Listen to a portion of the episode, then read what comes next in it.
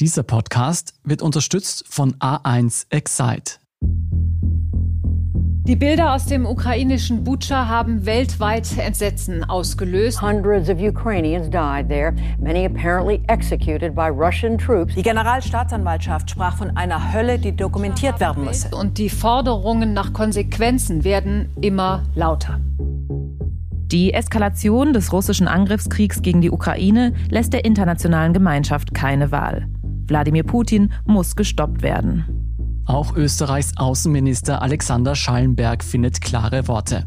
Wir reden hier von Kriegsverbrechen. Wir reden hier von massiven Verletzungen des humanitären Völkerrechts, die unerträglich sind. Kriegsverbrechen, die der Kreml mit ganzer Kraft seiner Propagandamaschinerie zu verschleiern versucht, auch in österreichischen Medien. Der russische Botschafter behauptet in Interviews, die Ukraine würde ihre eigenen Krankenhäuser in die Luft sprengen. Man hat den Eindruck, die russische Botschaft in Österreich hat überhaupt keine andere Funktion mehr, als Lügen über diesen Krieg zu verbreiten. Ein Sanktionspaket folgt aufs andere und jetzt verweisen EU-Staaten mehr als 100 russische Diplomaten aus ihren Ländern. Doch Österreich zögert zunächst, wartet ab, bis man sich dann doch entschließt, eine Handvoll russischer Vertreter auszuweisen. Wir haben bisher in Österreich die Politik gehabt, dass wir nicht sozusagen einen Bausch und Bogen als Selbstzweck ausweisen, Große wirtschaftliche Interessen und die Abhängigkeit von Gasimporten machen die Beendigung der österreichisch-russischen Beziehung für die Regierung in Wien zum Drahtseilakt. Und die Erkenntnis, dass die bisherigen, sehr engen politischen Verflechtungen mit Putin ein fataler Fehler waren. Also da gab es schon sehr viel Kameraderie, die die Regeln des politischen Anstandes immer wieder verletzt hat. Ich hatte an dem Tag die Einladungen aus der Druckerei bekommen und eine hatte ich noch in der Hand und ich fragte meinen Verlobten, schau, wir haben da noch eine, sollen wir die Präsident Putin geben? Putin tanzt auf der Hochzeit einer Außenministerin. Spitzenleute aller großen Parteien hofieren Russlands starken Mann. Und dieser revanchiert sich mit lukrativen Jobs für ehemalige PolitikerInnen. Also das ist eine ganz unangenehme Seite von Politik oder von Ex-Politikern. Das muss man einfach in dieser Klarheit sagen. Ich bin Lucia Heisterkamp vom Spiegel. Und ich bin Jolt Wilhelm vom Standard. In dieser Folge von Inside Austria sehen wir uns an, wie Österreichs Politik Wladimir Putin jahrelang in die Hände gespielt hat. Und wie die österreichischen Regierungen alle Warnzeichen ignoriert haben, um wirtschaftliche Beziehungen ja nicht zu gefährden.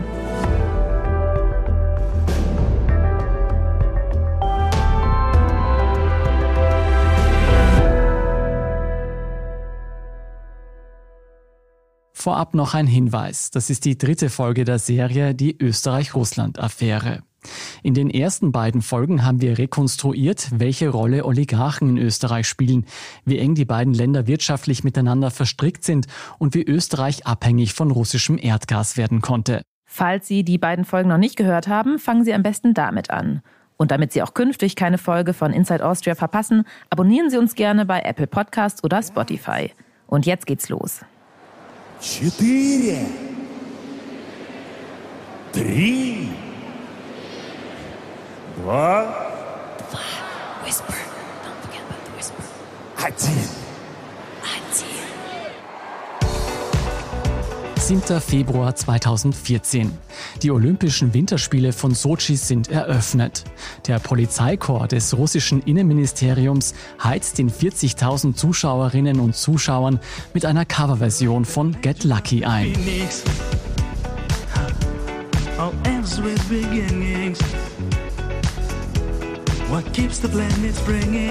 Unter den Klatschenden im Publikum Wladimir Putin und die Staatsoberhäupter der teilnehmenden Länder.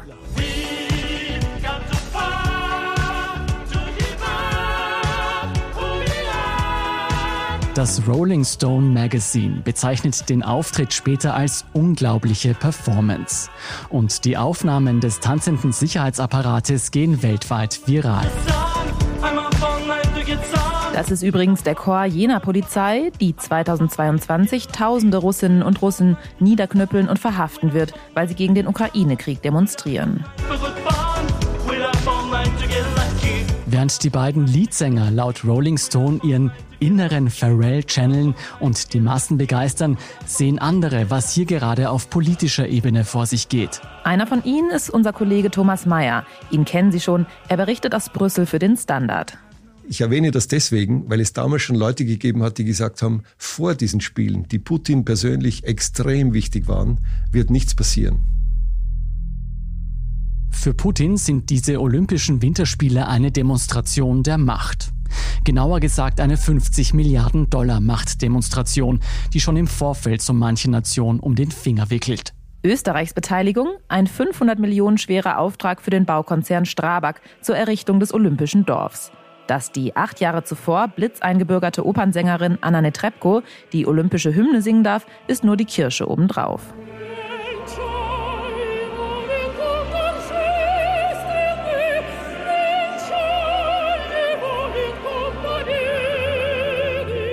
Putin stellt sich und seine Nation in den Mittelpunkt. Und fast alles, was Rang und Namen hat, reicht ihm die Hand. Von tausenden jubelnden Sportbegeisterten beklatscht, ist Putin der Mann der Stunde. Und 2014 ist vielleicht das letzte Mal für lange Zeit, dass Russlands Hymne international bewundert werden wird.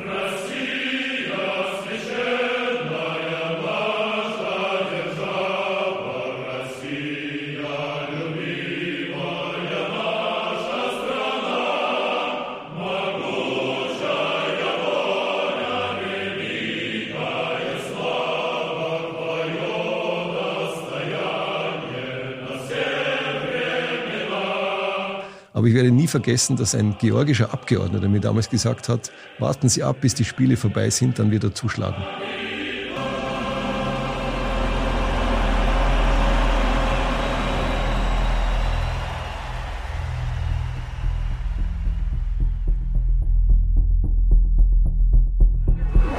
Armored Russian vehicles burst through the wall of Crimea's Belbek base today, firing warning shots and throwing sound grenades. Masked Russian special forces fanned out, rifles at the ready. The mostly unarmed Ukrainians were ordered not to fight back as Russia now completes its takeover of Crimea. Die Annexion der Krim Anfang März 2014 überrumpelt auch die Europäische Union. Die Mitgliedstaaten einigen sich nur mühsam auf Sanktionen. Später werden sie sich als weitgehend wirkungslos herausstellen. Und Österreich trägt die Strafmaßnahmen zwar mit, doch von einer dezidierten Verurteilung des russischen Überfalls auf die ukrainische Halbinsel ist von offizieller Seite wenig zu spüren. Was das Irritierende war, war dann eben, dass nur zwei, drei Monate später Österreich Putin offiziell eingeladen hat, der österreichische Bundespräsident Heinz Fischer, und Putin kam Mitte bis Ende Juni nach Wien. Also mitten in diese Sanktionierung hinein, ja, wo die ganze Welt eigentlich darüber gesprochen hat, dass dieser Präsident ganz klar das Völkerrecht gebrochen hat und jetzt einen Teil eines freien, unabhängigen Landes, nämlich die Krim, herausgerissen hat. Das Treffen, von dem Kollege Thomas Mayer erzählt, findet in der österreichischen Industriellen Vereinigung statt. Wirtschaftskammerpräsident Christoph Leitl von der Volkspartei ÖVP übernimmt die offizielle Begrüßung. Putin sitzt in Reichweite von ihm auf der Bühne. Daneben hat Österreichs damaliger sozialdemokratischer Präsident Heinz Fischer Platz genommen. Ich bin schon so lange Präsident der österreichischen Wirtschaft, dass ich Sie schon das dritte Mal begrüßen darf. Das erste Mal im Jahr 2001, dann im Jahr 2007 und heute im Jahr 2014 das dritte Mal. Diktatur.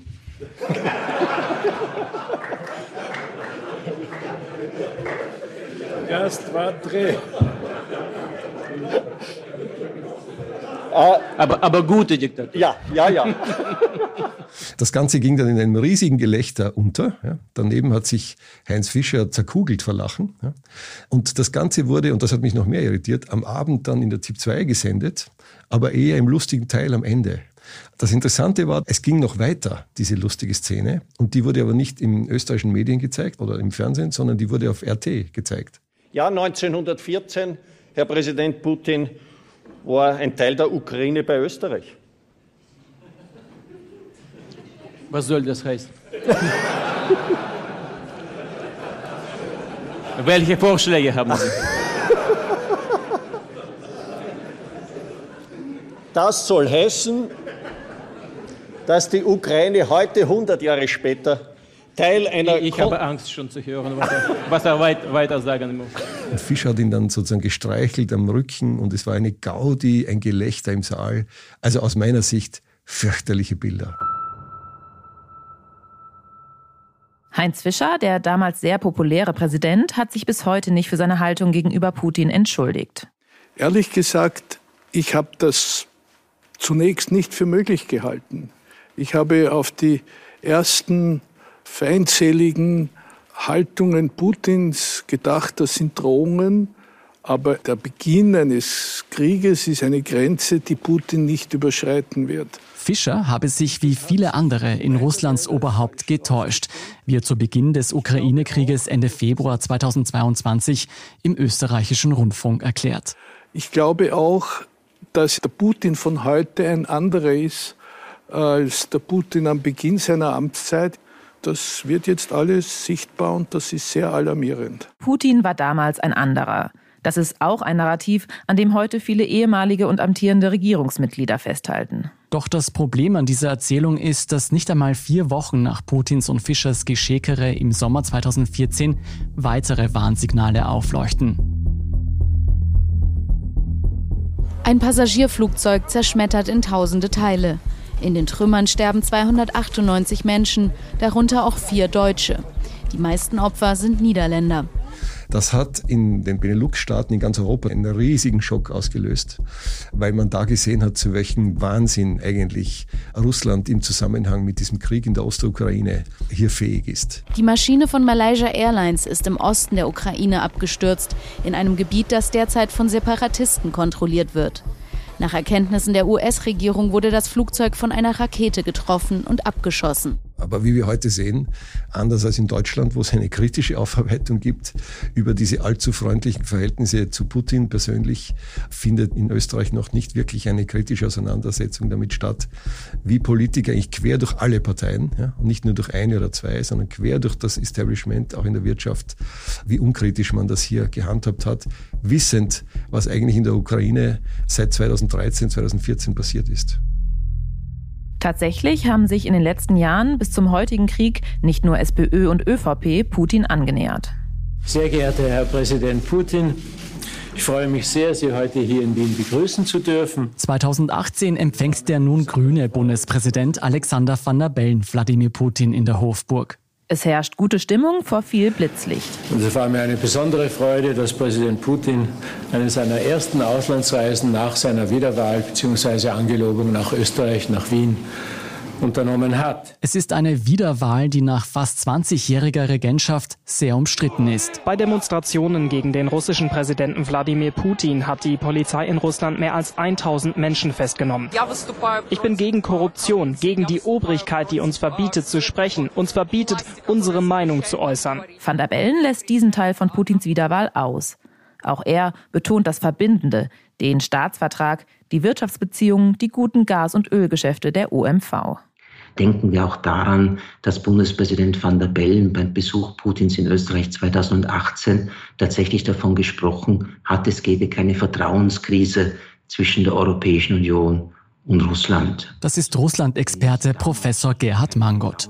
Auch ihn kennen Sie bereits aus den letzten beiden Folgen. Die Vertrauenskrise zwischen Russland und dem Westen macht sich 2018 an vielen Ecken und Enden bemerkbar. Zum Beispiel an der Manipulation von Wahlen in europäischen Ländern und in den USA durch russische Desinformationskampagnen. President Putin, he just said it's not Russia. I will say this, I don't see any reason why it would be. President Putin was extremely strong and powerful in his denial today. Also, wenn es damals keine Vertrauenskrise gegeben hat, so wie Van der Bellen das argumentierte, dann frage ich mich, was muss eigentlich passieren, um eine Vertrauenskrise zu haben. Und Van der Bellen hat es nicht nur einmalig gesagt, so als wäre es ihm vielleicht rausgerutscht, sondern bei seinem Gegenbesuch in Russland im Mai 2019 in Sochi hat er sich fast wortwörtlich wiederholt. Also da gab es schon sehr viel Kameraderie, die die Regeln des politischen Anstandes immer wieder verletzt hat. Kameraderie, Augen zudrücken, wegschauen. Selbst wenn die Probleme noch so offensichtlich sind.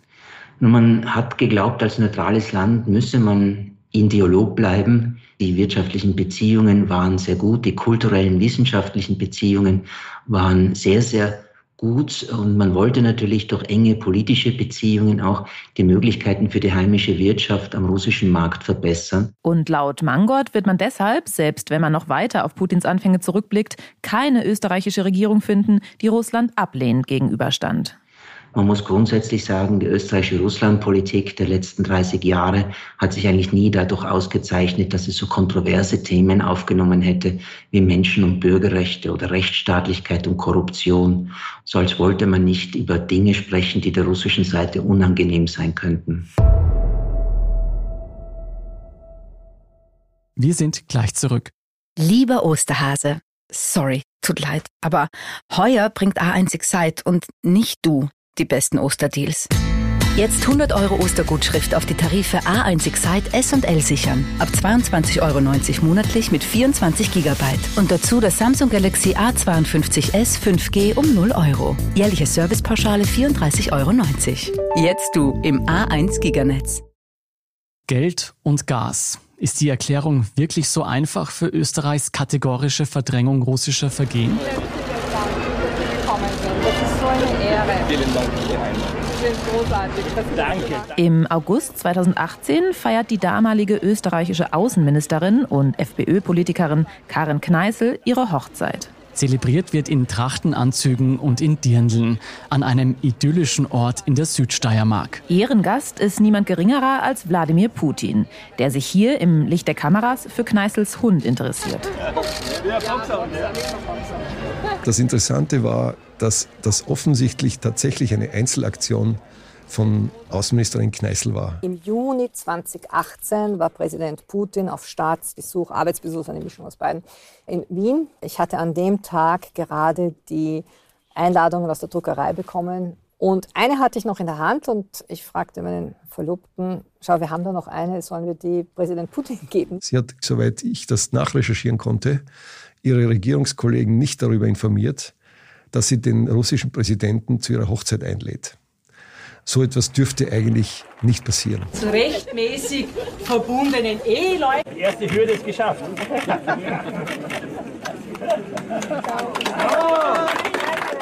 Es ist eine Einzelaktion, die zur Staatsangelegenheit wird.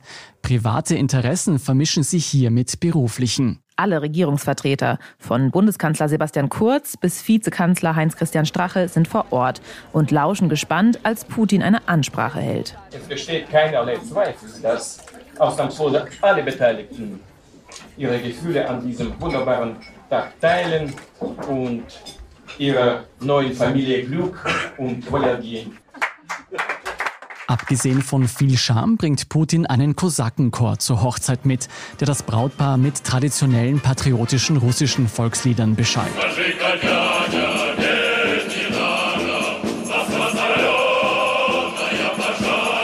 So in der Art klingt das. Wie sich erst nachträglich herausstellt, hat Putin aber noch etwas im Gepäck.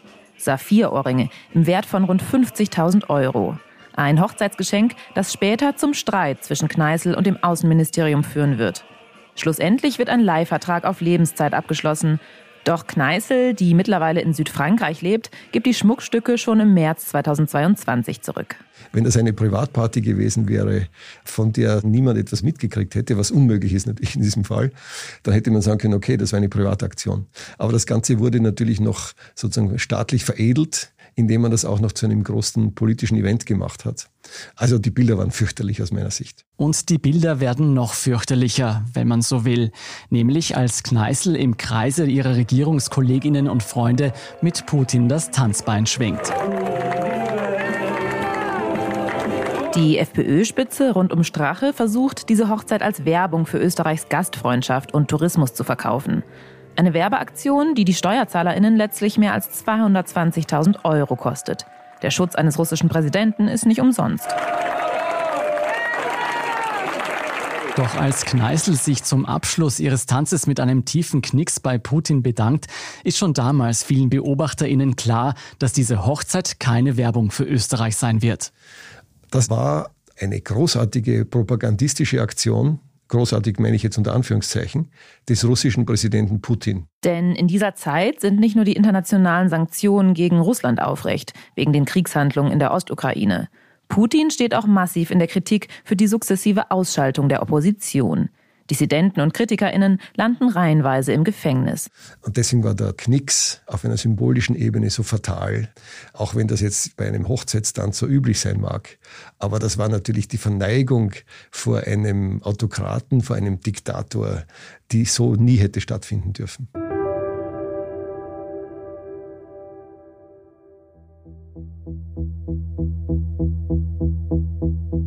Karin Kneißl geht vor Putin in die Knie und erniedrigt damit ganz Österreich. Diese Szene ist für KritikerInnen aber nicht nur demokratiepolitisch problematisch, sondern auch symbolhaft für eine Strategie Putins, die als Elite Capturing bezeichnet wird. Das Einfangen der Elite. Denn neben Karin Kneißl kommen auch andere Spitzenpolitiker und Ex-Kanzler nach ihrer politischen Karriere in hochdotierten Positionen bei russischen Staatskonzernen unter. Ja, Im Chinesischen hat ja das Wort Krise oder das Schriftzeichen Krise zwei Bedeutungen, ne? Gefahr und Chance. Und beides ist so. Das heißt, wenn man in einer kritischen Situation die richtigen Schlüsse sieht und wenn man das überlebt, dann wird man stärker. ÖVP-Urgestein Wolfgang Schüssel landet im Aufsichtsrat des russischen Ölkonzerns Lukoil. Jahresgage 100.000 Euro. Ich mache das aus Interesse, ich lerne sehr viel dabei und die Bahn ist, glaube ich, heute einer der erfolgreichsten in Europa. Weiß man bei uns nicht, aber die machen das hervorragend, haben exzellente Leute, sind technologisch sehr weit und ich versuche halt äh, ein bisschen mitzuhelfen. Der sozialdemokratische Übergangskanzler Christian Kern steigt in der obersten Etage der russischen Staatsbahn RZD ein. Das ist jenes Transportunternehmen, das 2022 russische Truppen und Panzer zur ukrainischen Grenze bringen wird. Also das ist eine ganz unangenehme Seite von Politik oder von Ex-Politikern. Das muss man einfach in dieser Klarheit sagen. Ich glaube, dass das zum einen den einfachsten Grund der Welt hat, und zwar sind diese Jobs, die sie da haben, nicht schlecht bezahlt. Ehemalige Staatsoberhäupter vergolden sich auf ihre alten Tage ihre politische Laufbahn. Und Russlands Staatskonzerne winken nicht zufällig mit großen Schecks. Wenn Kern in einem Aufsichtsrat sitzt der russischen Staatsbahnen, dann bringt er Expertise mit aus seiner beruflichen Verwendung und nicht so sehr aus seiner Funktion als kurzfristiger Bundeskanzler. Also da wird er dafür interessant für die Staatsbahnen. Ein Wolfgang Schüssel mit all seiner Vernetzung in Europa und darüber hinaus ist für einen privaten Ölkonzern wie Lukoil natürlich auch ein Reputationsgewinn gewesen und ein Türöffner, ein Kontakthersteller. Und das gilt auch für andere Personen, die in Russland Geld verdient haben nach ihrem Politikerdasein. Doch aus politstrategischer Sicht ist die Anwerbung ehemaliger westlicher PolitikerInnen noch mehr als der Gewinn von Know-how und guten Kontakten. Der russische Präsident Putin verfolgt seit mindestens 15 Jahren, wenn nicht seit Beginn seiner Amtszeit, eine ganz klare Strategie. Er möchte diese liberalen Demokratien, in denen es so viele Grundrechte gibt, die er verurteilt, die möchte er spalten. Er möchte destabilisieren. Das macht Putin einerseits über Propaganda und seine Geheimdienste. Und dazu kommen wir noch in der nächsten Folge. Aber er macht das natürlich auch, indem er prominente Persönlichkeiten in Europa auf seine Seite zieht. Prominentestes deutsches Beispiel ist Ex-Kanzler Gerhard Schröder. Auch nach Beginn des Ukraine-Kriegs ist er immer noch Aufsichtsrat beim russischen Mineralölkonzern Rosneft. Es geht um mein Leben. Und darüber bestimme ich. Wenn der sich zeigt, herzend und umarmend mit Putin in aller Öffentlichkeit, wenn er sagt, er sei ein lupenreiner Demokrat, wie er das gemacht hat, dann wirkt das natürlich nach. Putin hat sich die extrem rechten Parteien Europas bis hin zur FPÖ warm gehalten. Manche hat er sogar finanziert, wie die französischen Rechtsextremen von Marine Le Pen, die Lega in Italien.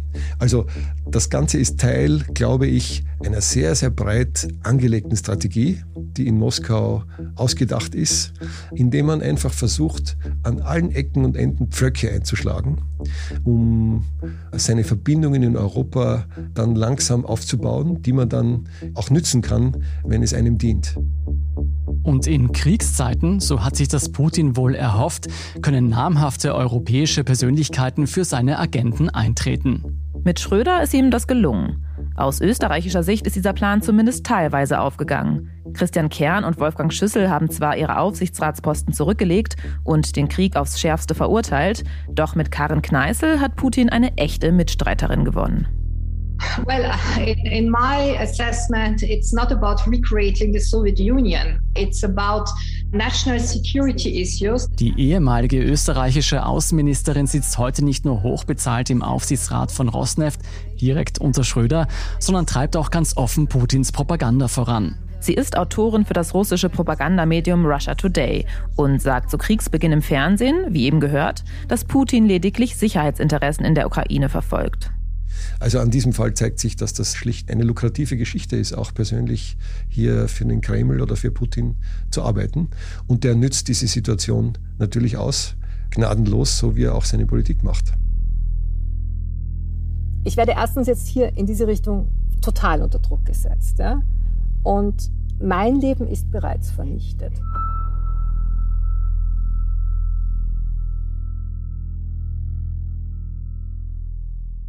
Die jahrelange Anbiederung an Putin und den Kreml, trotz massiver Grenzüberschreitungen durch Russland, sie wird Österreich noch lange beschäftigen. Mit dem Angriffskrieg Russlands auf die Ukraine scheint zumindest auf Regierungsebene eine Richtungsänderung stattgefunden zu haben. Bundeskanzler Karl Nehammer hat unmittelbar nach dem Beginn der Invasion Kontakt mit dem ukrainischen Präsidenten Wlodomir Zelensky aufgenommen und öffentlich seine Solidarität erklärt.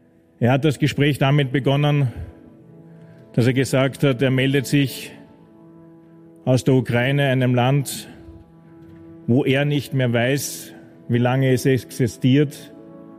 Und er meldet sich als Präsident und er weiß nicht, wie lange er noch lebt.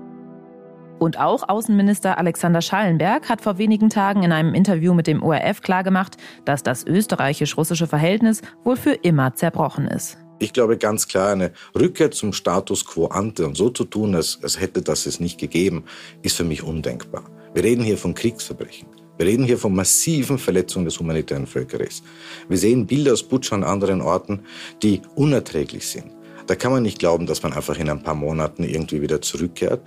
Und das muss, glaube ich, der russischen Führung klar sein. In Wirklichkeit muss ihr langsam klar sein, dass dieser Krieg mittel- und langfristig nicht zu gewinnen ist. Das heißt, einen Staatsbesuch von Wladimir Putin in Österreich wird es nicht mehr geben. Also ich sehe das nicht. Das endgültige Ende der österreichisch-russischen Anbandelung, es wird schwierig. Es wird mehr als starke Worte brauchen, denn zumindest das russische Gas strömt weiterhin in Österreichs Haushalte und Industriebetriebe. Und der Schaden, den die Anbiederung an Putin hinterlassen hat, ist nicht nur auf politischer Ebene entstanden. Es gibt noch eine Seite, von der die Öffentlichkeit in der Regel nichts mitbekommt dass Österreich da durch seine relativ schwachen eigenen Geheimdienste mehr oder weniger schutzlos den russischen Aktivitäten ausgeliefert ist, ist eh bekannt. Natürlich rund um das Bundesheer gab es immer wieder Versuche, Experten anzuwerben, Militärs anzuwerben. Also man kennt da quasi nur die Spitze des Eisbergs. Russische Spionageaktivitäten mitten in Wien. Die Unterwanderung österreichischer Sicherheitsapparate. Darüber sprechen wir dann in der nächsten Folge von Inside Austria. Inside Austria hören Sie auf allen gängigen Podcast-Plattformen, auf der Standard.at und auf spiegel.de. Wenn Ihnen unser Podcast gefällt, folgen Sie uns doch und lassen Sie uns ein paar Sterne da. Kritik, Feedback und Vorschläge zum Podcast wie immer gerne an insideaustria.spiegel.de oder an podcast.derstandard.at. Unsere journalistische Arbeit können Sie am besten mit einem Abonnement unterstützen. Alle Infos zu einem Standard-Abo finden Sie auf abo.derstandard.at. Und unsere Hörerinnen und Hörer können mit dem Rabattcode Standard drei Monate lang für 30 Euro das Angebot von Spiegel Plus testen und 50% sparen. Alle Infos dazu finden Sie auf spiegel.de slash der Standard. Alle Links und Infos stehen wie immer auch in den Show Notes zu dieser Folge. Danke fürs Zuhören und allen, die auch hinter den Kulissen an diesem Podcast mitwirken. Das waren diesmal vor allem Ole Reismann, Antonia Raut und Philipp Fackler. Ich bin Lucia Heisterkamp. Ich bin Scholt Wilhelm. Wir sagen Tschüss und Baba.